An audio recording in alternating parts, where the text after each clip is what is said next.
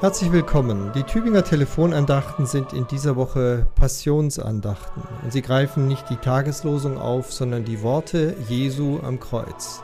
Es spricht zu Ihnen Pfarrer Peter Rostan aus Gomaringen. Heute noch einmal zu den Worten Jesu am Kreuz, die der Evangelist Johannes aufgeschrieben hat.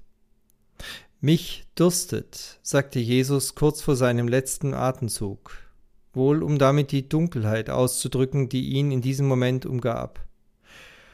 Und damit ist nicht nur die Dunkelheit und Last seines eigenen Sterbens gemeint, sondern der ganze Ballast an Leid und Schuld, den er in diesem Moment auf sich geladen hat.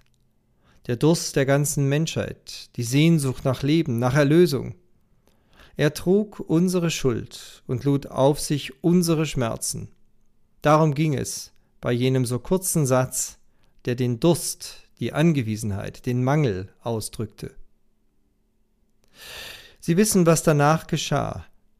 Die Soldaten machten sich auch noch einen Spaß daraus, ihm ja gewissermaßen Putzmittel zum Trinken zu geben, Essig, ein Reinigungsmittel, als ob das was helfen würde.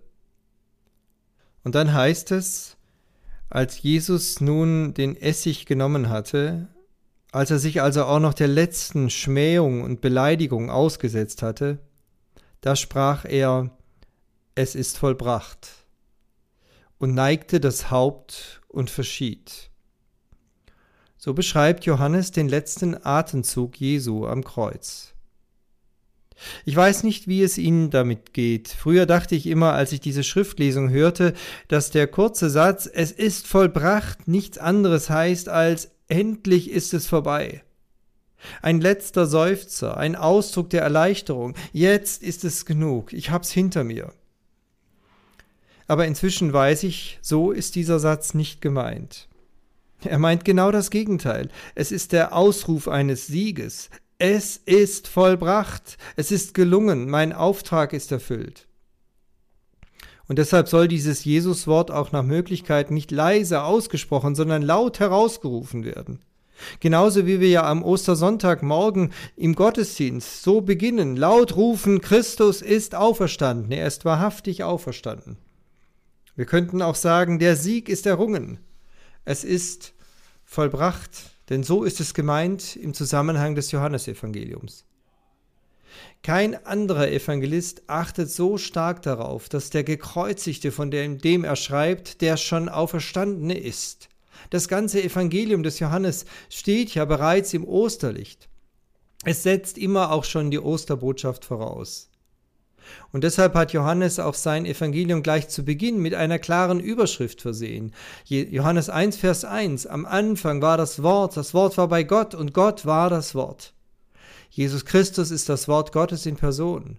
Er ist niemand Geringeres als Gott selbst in Person. Und deshalb ist später auch die Passion Jesu nie nur ein Erleiden, nie nur etwas Passives, sondern auch Aktion, eine Aktion, ein Handeln Jesu. Jesus erfüllt an Golgatha seinen Auftrag. Nur ein paar Beispiele dafür, wie sich das Johannesevangelium gerade in dieser Hinsicht von den anderen drei Evangelien unterscheidet. Als die Soldaten in den Garten Gethsemane kommen, um Jesus gefangen zu nehmen, da sagt er nach dem Johannesevangelium laut, ich bin es.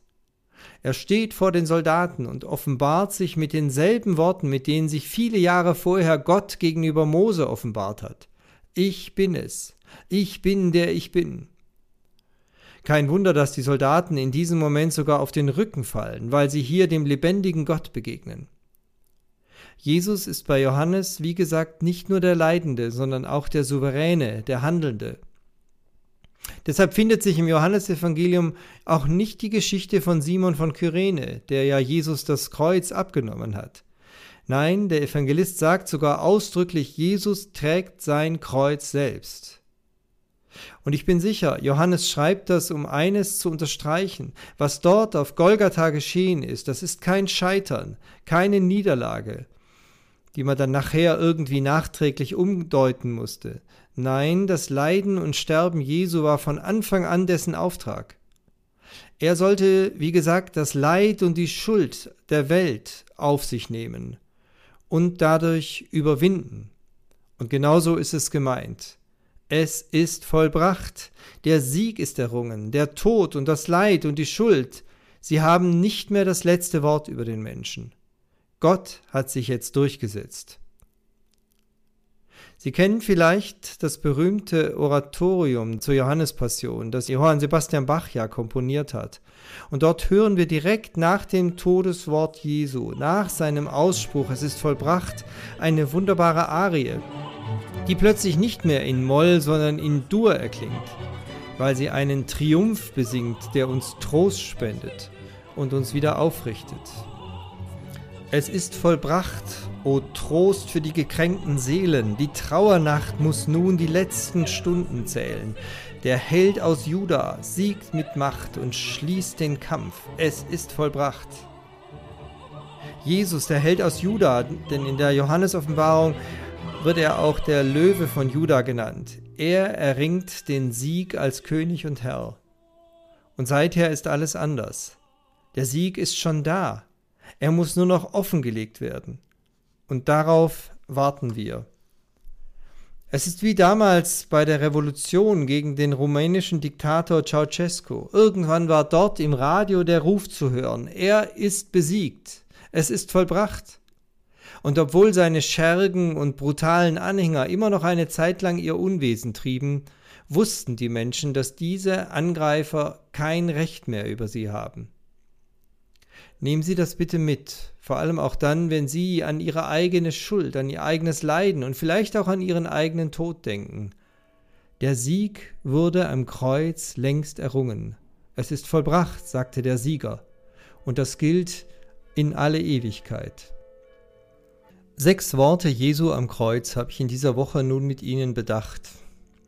Aber das siebte Wort Jesu steht noch aus, das aus dem Markus und dem Matthäusevangelium. Darüber werde ich in der ersten Maiwoche sprechen. Rufen Sie doch dann einfach am 1. Mai wieder an, natürlich auch zwischendurch bei den Kolleginnen und Kollegen, die dran sind.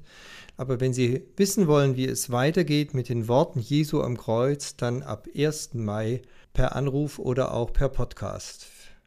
Es grüßt Sie herzlich, Ihr Peter Rostan aus Gomeringen.